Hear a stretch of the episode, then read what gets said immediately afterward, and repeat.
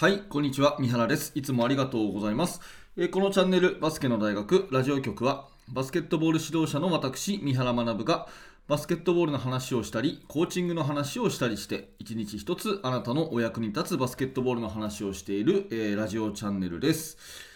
はい、2022年4月の13日の水曜日になりました。週の半ば、皆様元気にお過ごしでしょうか？もう随分と暖かくなりましたね。もう完全に季節が変わったなという今日この頃ですけれども、今日も元気にバスケの大学スタートです。えー、今日はディフェンスのお話ですね。タイトルとしては、これが最悪なディフェンスというですね、ちょっと強めのタイトルつけましたけれども、結論から先に言います。私が最悪だと思うディフェンスは、全部止めようとして、結局全部やられる。ね、全部止めようとして、結局全部やられるという、これがですね、えー、最悪なディフェンスじゃないかなということです。まあ、コーチとしてですね、えー、多くを求めすぎちゃいけないよっていうようなそんなお話になっています。えー、まあ心構えの話なので、えー、今日からねすぐに使えるアドバイスに直結するかなと思いますので、えー、気になる方はぜひ最後までお聞きください。えー、本題の前に2つお知らせです。1つ目は無料のメルマガ講座です。こちらおかげさまで毎日登録していただけている人が増えております。バスケの大学無料メルマガ講座は、えー、指導者の方に、えお役に立てるような内容のメールをですね、え2日に一遍あなたに直接お届けするサービスです。最初の1通目で年収メニューの作り方という限定の動画をプレゼントしていますので、えまだの方はぜひ下の説明欄からメルマガの登録をよろしくお願いいたします。それともう一つは YouTube メンバーシップのお知らせです。えメンバーシップではですね、この毎日の通常放送、え今お聞きのチャンネルでも毎日放送してるんですが、えこれに加えてですね、週に2本、えー、大体30分ぐらいの音声講義を配信しております。えー、そちらの方では、まあ、ちょっと表では出しづらいですね、私の具体的な話とか、えー、実体験とかですね、今現在進行形で考えていること、え、それをですね、あの音声にしてお届けしているということになりますので、えー、ぜひぜひこれを聞いているあなたであればですね、役に立てるかなと思いますので、え、気になる方は下の説明欄から YouTube メンバーシップの方もクリックしてみてください。よろしくお願いいたします。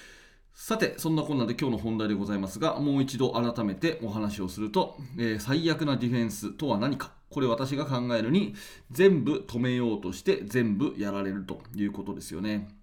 まあ、ディフェンスの方法って大体こう、う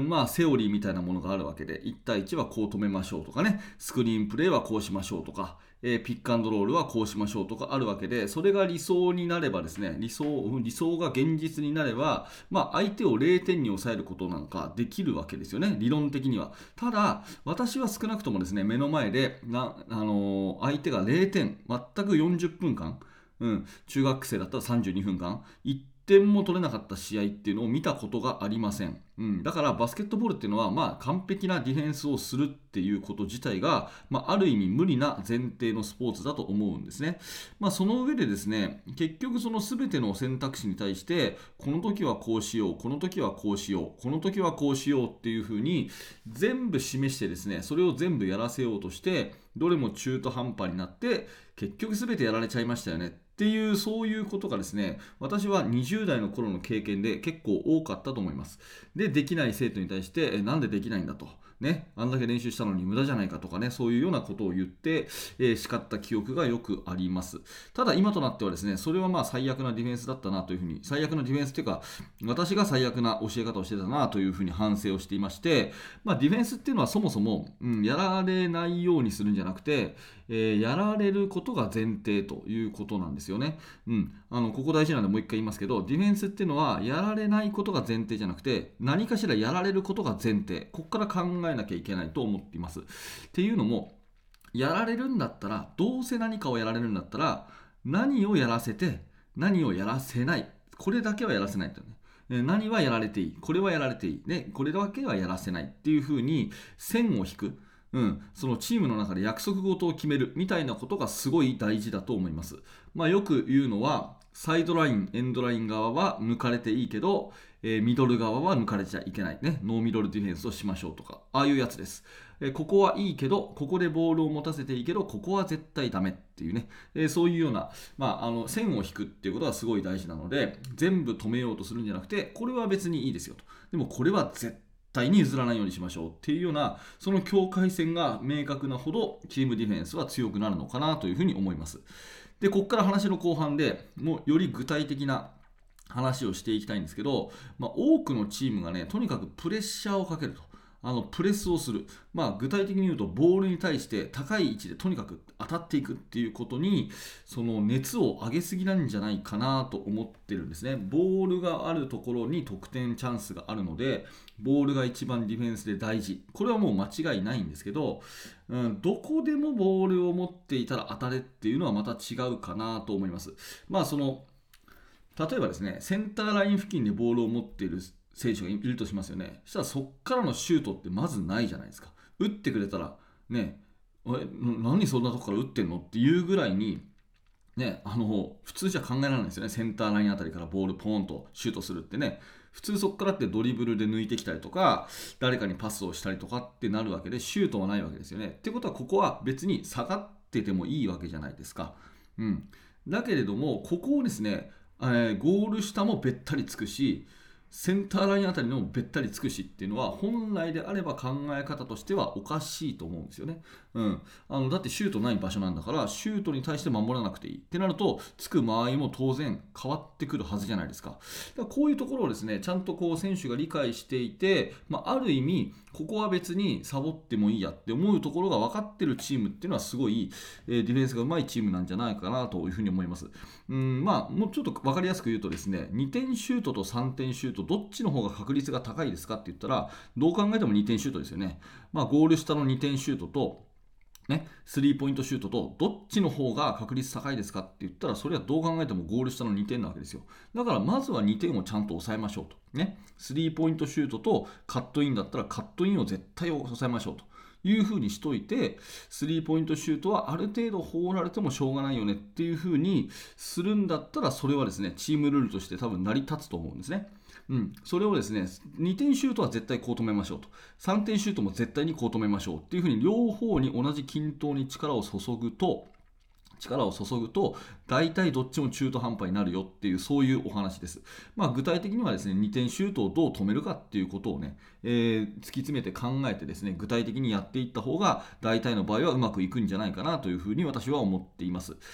え、ちょっと余談になりますけど、自分がね、えーとまあ、学生の頃ね、現役の頃やっぱりどのコーチとも同じようにですね、あのディフェンスは頑張れと、ボールに対しては常にプレッシャーを与えろっていうふうに教わったんですよ。うんね、ボールがどこにあってもとにかくボールに対しては厳しくつきなさいっていうふうに教わったんですね。うん、で、それなのにですね、えーと、大好きな NBA の試合を見ると、どうもね、ディフェンスを一生懸命みんな頑張ってるように見えなかったんですね。うん、なんとなくこれ分かってもらえるかな？分かってもらえると嬉しいんですけどなんかプロの試合を見てると自分たちはあんだけね、えー、ぜいぜいはーはー言いながらプレスディフェンスボールプレッシャーやってやらされてるのにね？やらされてるのになんかプロの試合見ると